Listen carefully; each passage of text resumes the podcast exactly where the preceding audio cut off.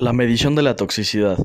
El agente naranja desafiliador que se usó mucho en la guerra de Vietnam es una mezcla de dos benceno sustituidos, 2,4-D y 2,4,5-T, la dioxina, contaminante que se forma durante la fabricación del agente anaranjado, se ha complicado implicado como el causante de varios síntomas que sufren varios si estuvieron expuestos al agente naranja durante esa guerra.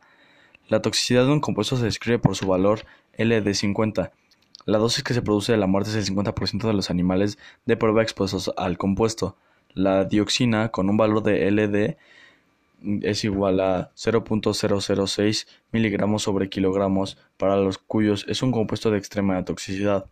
Compárese este valor con los de LD50 para varios de los venenos conocidos, pero mucho menos tóxicos, como 0.96 miligramos sobre kilogramos para estricina y 15 miligramos sobre kilogramos para trióxido de arsénico y cianuro de sodio.